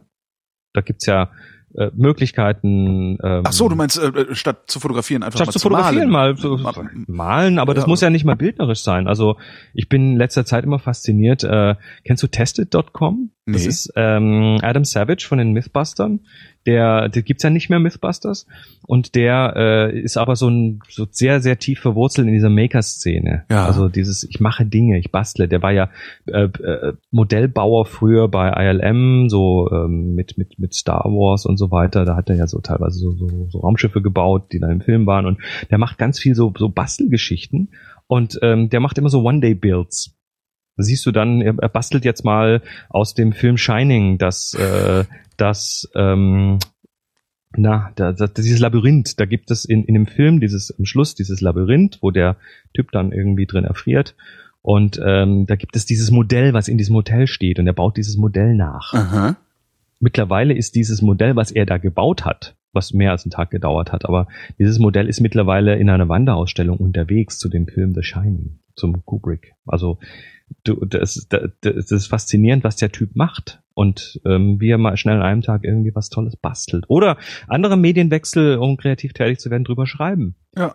Wenn du, wenn du suchst nach Blogbeiträgen über ähm, äh, ich, ich, ich, äh, warum, warum ich nicht mehr fotografiere oder was mich da ähm, so ein bisschen ja, also die, die, die, dieses Problem, ich falle vom Pferd und ich Ja. weiß nicht mehr hoch, das äh, gießen tatsächlich viele auch in, in eine schriftliche Form Aha. und bloggen drüber. Auch Also man kann diesen. Prozess ja auch mal das zieht anders. einen doch runter. Naja gut, aber äh, vielleicht kannst du ja da auch eine kreative Ader finden. Ähm, was mir immer total hilft, ist tatsächlich auch sich mal andere Fotos angucken. Ja. Und Ich habe jetzt gerade, ich habe einen Buchtipp. Ich habe äh, jetzt gerade ein Buch ähm, organisiert. Das ist von Mag, das ist das Magnum Contact Sheets. Ähm, das ist Oh, oh, das klingt so, als würde ich gleich ganz fürchterlich viel Geld ausgeben Nee, müssen. also das, das, das ist, das ist ein, ein, ein dicker Wälzer, der kostet 50 Euro Oh. gebunden. Das ist nicht so teuer für ein Buch. Ähm, das ist auch wirklich, der wiegt irgendwie zwei Kilo oder so. Und das sind, ähm, also Magnum, diese, diese Foto-Agency, die äh, ganz berühmte Fotografen, damals äh, Cartier-Bresson hat die mitgegründet und es sind einfach ganz viele berühmte Fotografen da drin. Und was die gemacht haben, ist, die haben ihre Kontaktabzüge mal oh mein Ja. Gott. reingetan oder zumindest viele.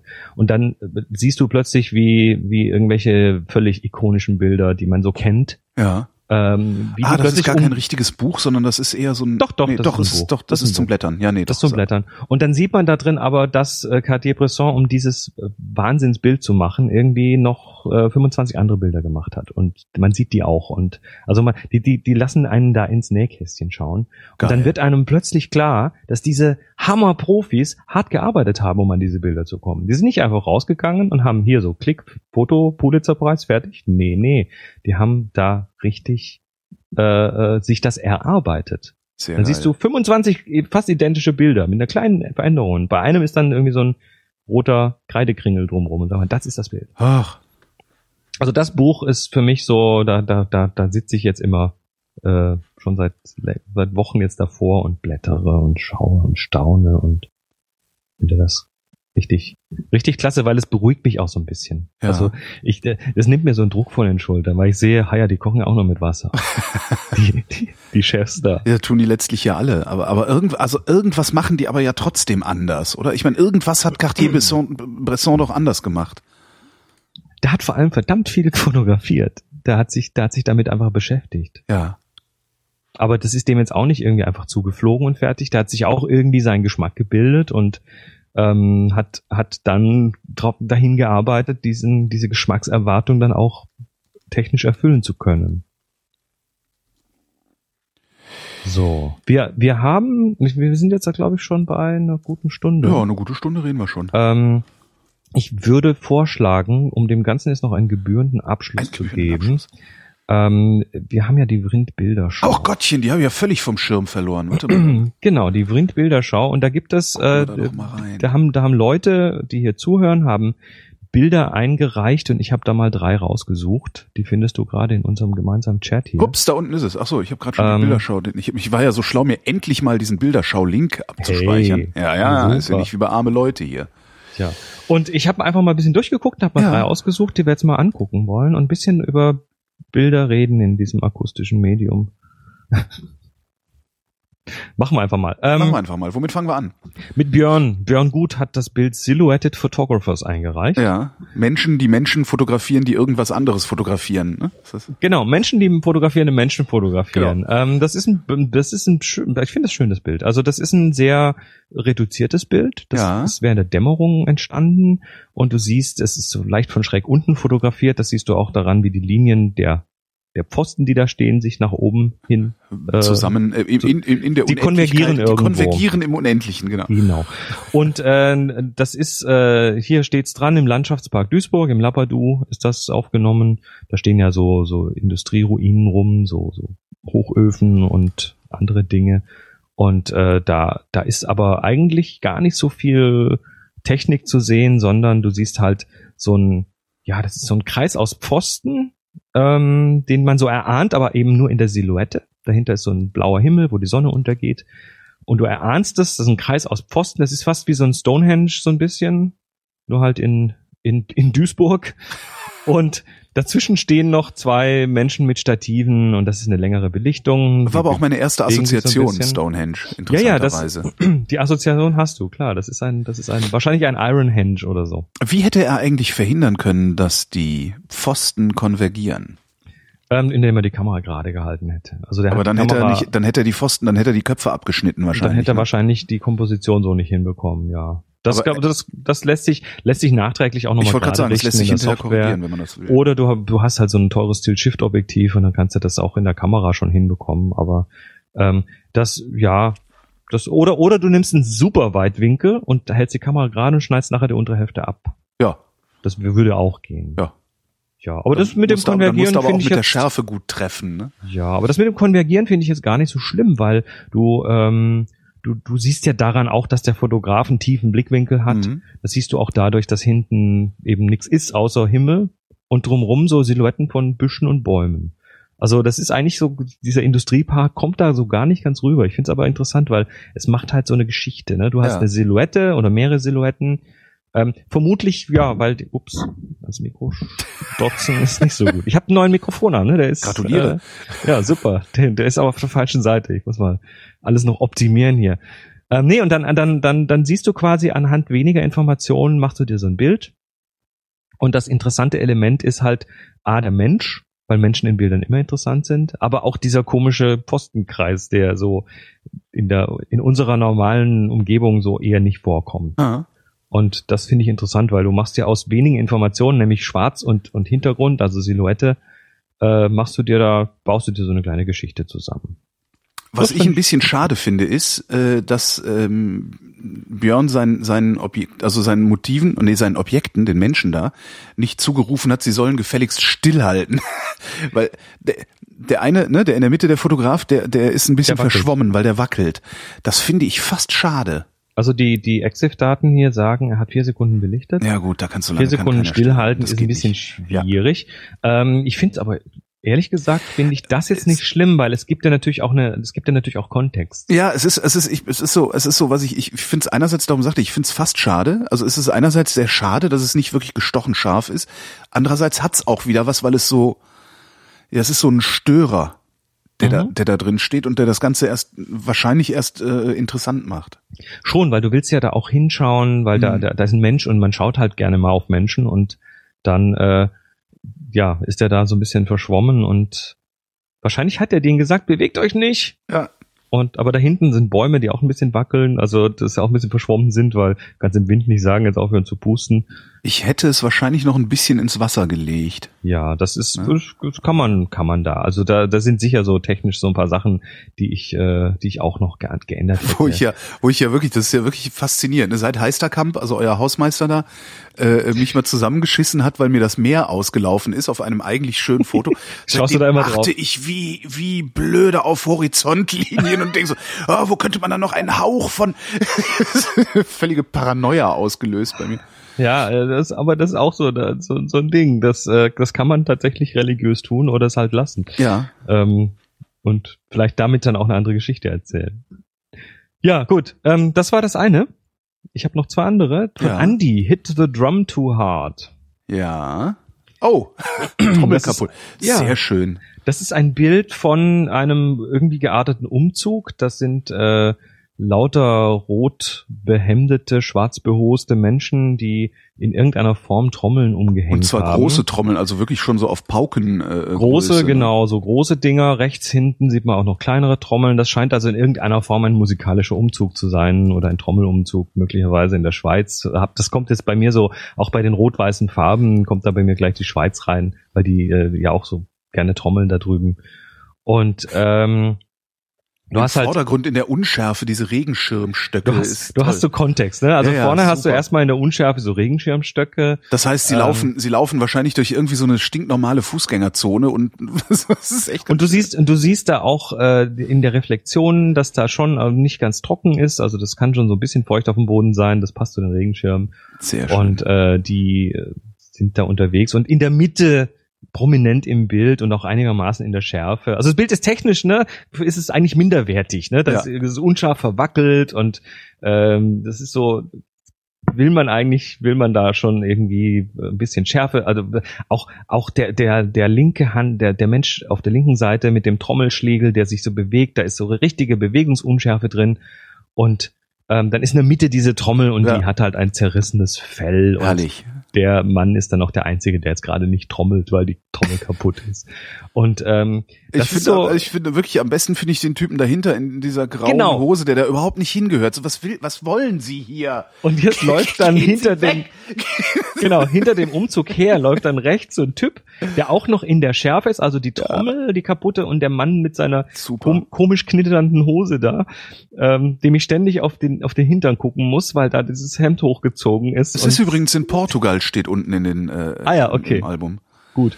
Ähm, da, da muss ich ständig hingucken, weil der ist auch der Einzige, der so richtig aus dem Rahmen fällt. Herrlich. Du hast diese Hosen, diese schwarzen, diese, diese roten Hemden, die rot-weißen Trommeln und dann diesen Typ mit der grauen Hose und dem grauen T-Shirt und der Jacke über dem Arm, der dann mit seinen Sportsneakern da irgendwie hinterher. Herrlich. Es Äh, ist echt geht. schön. Ich, aber ich wette, ich wette, es ist äh, äh, ähm, Ein, ein Schnappschuss. Also ich glaube, das ist Das Zufall. ist ein Schnappschuss. Also ja. das ist, das sieht aus wie Zufall. So, oh, guck mal, kaputte Trommel. Mal, mal auslösen und gucken, hinterher gucken, was draus geworden ist. Ja, aber da, das ist was draus geworden. Das Ja. ist das Schöne. Sehr Das, schön. ich ich frage mich immer noch ein bisschen, was da links, diese zwei Hände, die links vorne reingucken, da ist irgendjemand, Das ist- ich- ich kann dir sagen, der was das ist. verkauft und die verkaufen da irgendwelche Ich kann dir sagen, was das ist. Das ist so ein, das ist so ein kleiner Stand oder Laden, wo du eine Flasche Wasser kriegst, Zigaretten, eine Zeitung, äh, äh, was weiß ich was für ein Kram, äh, irgendwie Aufblasspielzeug, buntes Plastikspielzeug, genau, ja. buntes Plastikspielzeug, Aufblaskram für für auf den See und halt Regenschirme und ja, und da sitzt halt jetzt wahrscheinlich sitzt da eine Frau und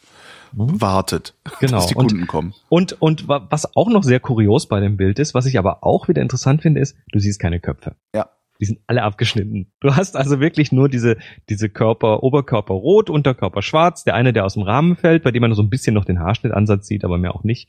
Äh, Du siehst dann quasi nur Gliedmaßen. Beine, Arme, und zwar die Beine und Arme von den Leuten, die trommeln, der Typ, der da geht, die Frau, deren Arme da, ich nehme an, es ist eine Frau, weil sie einen Ring anhat, Mhm. sieht, sieht, sieht, sehen weiblich aus, die Hände, und dann, äh, dann, dann hast du quasi, also du hast ein Gliedmaßenbild mit irgendwie Trommel mit der zerfetzten Trommel. Ich finde das einen sagenhaften Schnappschuss. Ja, Tatsächlich, ja. also Ja, Andreas, ja. ne, das ist das ist so ein Bild, das, das, das blättert man eigentlich Toll. weiter und dann. Ja, genau. Aber es, soll- eigentlich ist es schön, ja. Ja, manchmal sollte man das halt dann tatsächlich auch online stellen. Das dritte ist von äh, Christopher Blaubrüggen. Bla, weiß nicht, ob man bla, das so- bla, ich glaube, es ist, also- es ist, glaube ich, eine Blabrücker. Blaue also, Brücke. blaue Brücke. Blaue Brücke, würde ich sagen. Äh, ja, das ist also ein Bild, was, ja, das ist ein so ein Negative Space, negativer Raum. Ähm, was sehen wir? Wir sehen auch wieder nur Silhouette, Ja, ein, eine, ein, eine, eine Wasserfläche, die in dem, ins Nichts verschwindet. genau, da, die, da ist, die ist irgendwie, ent, ent, also so diesig vermutlich, Es gibt dass keinen es keinen Horizont. Horizont gibt. Keine, ja. sondern der, der Himmel geht quasi irgendwo ins Wasser über. Der, der, der bläuliche, diesige Himmel geht in das äh, diesige Wasser über. Es ist alles so ein, eine, eine Creme. Und äh, dann sieht man so von links vorne bis in knapp die Mitte des Bildes einen Steg, die Silhouette eines Steges und man geht der entlang vom Bildrand und da sitzen drei Vögel und dann geht man weiter und dann sitzen da, stehen da Stimmt, da sitzen ja noch drei Vögel. Sie Ja, müssen wir ja. vergrößern hier, ja. Die Reflexion im Vordergrund von diesem Steg finde ich toll im Ja. Wasser, weil das zeigt, wie ruhig das Wasser ist, dass es kaum bewegt und dann sieht man eben hinten am Ende des Steges äh, mitten im Nichts drei, äh, vier Silhouetten von Menschen und irgendein Tischchen oder so. Wahrscheinlich ist da irgendwie so, ein, so eine Picknickstelle im, im See oder so auf diesem Steg. Großartig. Das ist, das ist wirklich, das ist so ein, also das ist eins der, das ist, also das wäre eins der Traumfotos, wenn ich so eins machen würde. Also das sind immer wieder, es kommt mir immer mal wieder unter, dass ich irgendwie Bilder sehe oder irgendwo bin und ein Bild sehe, das so ähnlich aussieht, wo ich denke, oh, großartig. Und dann fotografiere ich das und verkacke es irgendwie. Warum auch immer. Also wahrscheinlich müsste ich mal eine Sammlung der verkackten Bilder machen. Das wäre auch nicht Ähm, schlecht, ja. Ja. Wobei ich die, ich lösche die halt immer. Aber ich fange, ich mache das ab sofort, sammle ich die Bilder, bei denen ich am stärksten das Gefühl habe, dass, also, dass die Diskrepanz zwischen dem, was ich gewollt und dann gemacht habe, am größten ist. Und da können wir da vielleicht auch mal drüber reden irgendwann. Manchmal, manchmal ist das genau dann der, der Anstoß, mal was anderes zu machen. Ja. Also äh, deshalb auch die Frage zurück zum Anfang. Also dan danke ihr, die ihr da mitgemacht habt. Tolles Äh, Foto. Ich finde das ein absolut. Was ich auch wirklich faszinierend finde, ist die Schärfe da drin. Weil äh, das ist ein Handyfoto, das hast du mitgekriegt, ne? Äh, Habe ich gar nicht nach. Ja, ja, das Stimmt. ist äh, Kamera nee, das ist, Xiaomi Mi 3, das ist doch ein Handy. weiß ich nicht. Keine Ahnung. Das Ah, ist also ah. Xia- Xiaomi, das ist dieser chinesische Hersteller, das weiß ich aber.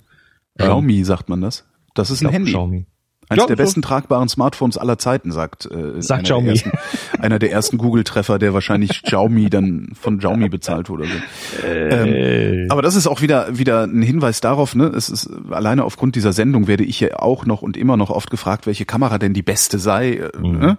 Die, die du dabei hast. Im Zweifelsfall die, die du gerade in der Tasche hast. Ja, und, und Ja. jetzt schließen wir den Kreis zum Anfang der Sendung, wo ich dich gefragt habe, was ist es eigentlich, was deine, deine Faszination an der Fotografie ausmacht, warum du überhaupt dazugekommen bist. Und wenn du jetzt äh, sagst, du sammelst jetzt mal die Bilder, die alle verkackt sind, Ja. oder die am meisten Diskrepanz haben zwischen dem, was du da tust und äh, oder tun möchtest, was dein Geschmack dir sagt und dem, was hinten rauskommt, dann ist das vielleicht ein guter Ansatz, äh, mal tatsächlich was anders zu machen. Also die- mal tatsächlich das Gegenteil zu tun. Das haben wir auch schon auf, auf Workshops gemacht, dass wir Übungen gesagt haben und sagen, okay, was ist für dich wichtig? Ja, für mich ist wichtig, dass der Horizont immer ganz gerade ist. Ja. So, dann hast du jetzt eine Aufgabe, dann machst du jetzt mal Bilder mit ganz bewusst schiefem Horizont. Verstehe. Ähm, für mich ist die Technik ganz wichtig. So, dann kriegst du jetzt eine Boxkamera in die Hand gedrückt und äh, musst mal genau das Gegenteil davon tun. Mir ist es wichtig, dass immer die Schärfe präzise liegt. Ja, dann kriegst du jetzt hier eine Kamera, bei der du nicht scharf stellen Dann kannst. kriegst du Und jetzt dann hast du jetzt die Aufgabe, dein Subjekt immer unscharf abzubilden für die nächsten 24 Stunden. Ähm, und so weiter und so weiter. Oder, oder Präzision ist mir wichtig. Ja, dann Mhm. kriegst du eine Kamera, mit der du ganz sicher kein präzises Bild machen kannst. Sehr gut. Ähm, und, und das ist tatsächlich so ein, so ein Aufwacher für ganz viele. Stimmt, das ist echt eine gute Idee. Das heißt, aber, gut, Langzeitbelichtungen sind, sind mir wichtig. Äh, Das heißt, ich müsste jetzt nur noch, ich Nur noch ganz kurz nicht, ganz kurz belichten, aber ist halt. Nee, Okay, das, dann gehe ich im Sommer raus. Nee, aber die Kameras, die du kaufst, die sind ja durchaus Präzisionsinstrumente. Wo hast du eigentlich, um, um, um ein bisschen Reklame zu machen, also Reklame, hast du meine Venedig-Bilder gesehen? Es sind nicht viele, es waren nur fünf Stück, glaube ich. Ähm, wo sind die auf Flickr gelandet? Auf Flickr, genau, auf Flickr sind die gelandet. Ähm, nein, aber wenn ich das jetzt höre, dann mache ich doch mal kurz Flickr auf. es sind, äh, Verzeihung, es sind acht auf. Bilder geworden. Okay, äh, Das ist auch sowas, was mir, was mir, ähm, was, was, was die Beschäftigung mit dem, mit, mit der Fotografie und auch, auch deine, deine Ratschläge und Hinweise mir gebracht haben. Mhm. Ähm, ich habe in, auf dieser Reise nach Venedig weniger Fotos gemacht, insgesamt. Mhm. Also ich habe nicht die ganze Zeit so, äh, ist ja digital, tick, tick, tick, tick, tick, tick, tick, tick gemacht. Ähm, also ich habe insgesamt weniger Fotos gemacht, trotzdem einige hundert. Äh, und habe dann hinterher aber auch extrem viel aussortiert und wirklich nur noch die behalten, die ich wirklich prima fand. Mhm. Das war irgendwie, das hat ganz, ganz, ganz Spaß Mein gemacht. Lieblingsbild ist das äh, Rio della Pieta, das äh, letzte, was du Rio della. Pieta. Bei, bei Nacht, Ja, ja, wo du äh, das den, ist echt geil geworden, oder? Das ist ein klasse Bild. Also, Also mit da- die, diese Reflexionen, die Farben sind schön, Ja. äh, die Brücke, die sich dann reflektiert, die Ruhe in dem Wasser, das hast äh, äh, siebeneinhalb Sekunden belichtet. Also dadurch wird natürlich die Wasseroberfläche auch ein bisschen glatter. Ja. Da wird jede Welle wird so ein bisschen nivelliert. Und eigentlich sollte das gar nicht so werden. Ne? Ich habe, ähm, das ist, das ist ein ISO 1600 Mhm. und normalerweise mache ich solche Bilder mit ISO 100 Ja. oder sowas und lass die Kamera dann entscheiden, wie viele Sekunden sie nimmt. Meistens sind es dann irgendwas zwischen 30 und 50 oder so. Mhm. Ähm, was mich jetzt ein bisschen ärgert, ich habe das tatsächlich erst hinterher gemerkt, dass ich äh, eigentlich eigentlich den, Achtung, in Anführungszeichen falschen ISO eingestellt hatte. Äh, ich wüsste jetzt gerne mal, wie das mit meiner Standardeinstellung für solche Bilder aussieht, also ISO 100 und äh, Dingens. Naja, Ja, also da, aber das ist tatsächlich dann äh, in dem Moment halt die Kür. Wenn du sagst, okay, ich will das jetzt mal probieren, wenn du mit ISO 100 geschossen hättest, dann wäre das wäre die Belichtungszeit halt deutlich länger gewesen und dann ja. hätte das anders ausgesehen. Und da wäre auch das Wasser noch glatter geworden. Ob das dann hilft? Also ich mache dann bei solchen Sachen tatsächlich drei, vier Bilder und mache dann halt äh, die, die, die unterschiedlichen Geschichten und suche mir dann hinterher das raus, was passt und dadurch lernt man auch wieder. Der Eingang mit diesen rot-weißen Candy Canes da links, den finde ich ja toll, ne? ganz faszinierend Ja. schön. Das ist äh, die- dieser eigentlich, ich glaube, das ist sogar ein Hoteleingang. Da, dahinter nochmal die Wiederholung davon. Also die, die ja, da, da, da fahren dann so Schiffe hin und halten da und dann kannst du da. Ach, ist das schön. Ja, Ja. So, wir, Da sind wir fast am Ende angelangt, ne? ja, äh, Oder sogar oder so richtig am Ende ich, angelangt. ich, ich, ich, Ja, dieses ich könnte noch Stunden, ne? Aber Dieses Schwarz-Weiß-Foto da in Eichhörnchen, ne? Äh, Das Schwarz-Weiß-Foto mit den beiden bunten Dingern. Habe ich ja, ich weiß gar nicht mehr, wie, das ist dann, das habe ich dann auf dem Handy, glaube ich, sogar hinterher noch bearbeitet, um da diese Farben. dein Eichhörnchen. Ach, das äh, mit den Ich weiß gar nicht, Ja. Color Key. Du hast den Color Key entdeckt. Genau, ich habe den Color Key entdeckt. Oh, oh, oh. Naja, oh. kann man ja mal bringen. Kann man ja mal bringen. Ist, ist, habe ich, hab ich ja auch schon mal gemacht, aber das ist ja, das ist ja extrem verpönt. Warum eigentlich, weiß ich nicht genau. Das ist, das war mal sehr inflationär eine Zeit lang. Ach so, du ja, dann genauso wie Hast dann die so HDR Werbungen gesehen. Ja, da hast du dann so Werbungen gesehen mit irgendwie äh, Sony roten, Bravia, ne? Hose, Genau, genau. ja, nee, das ist doof. Genauso wie die, genauso wie die Telekom-Werbung irgendwie diesen Tilt-Shift-Effekt kaputt gemacht hat. äh, Stimmt. ist das, ist das halt irgendwann mal so, oh geil! Und dann gibt's irgendwo noch eine Software, mit der man das so ganz einfach hinbekommt und dann macht's jeder und dann. Genau. Und die Software heißt Easy Color auf dem Handy. Das ist Easy eine iPhone-App. Easy Color kostet, glaube ich, nix oder ein Euro oder so.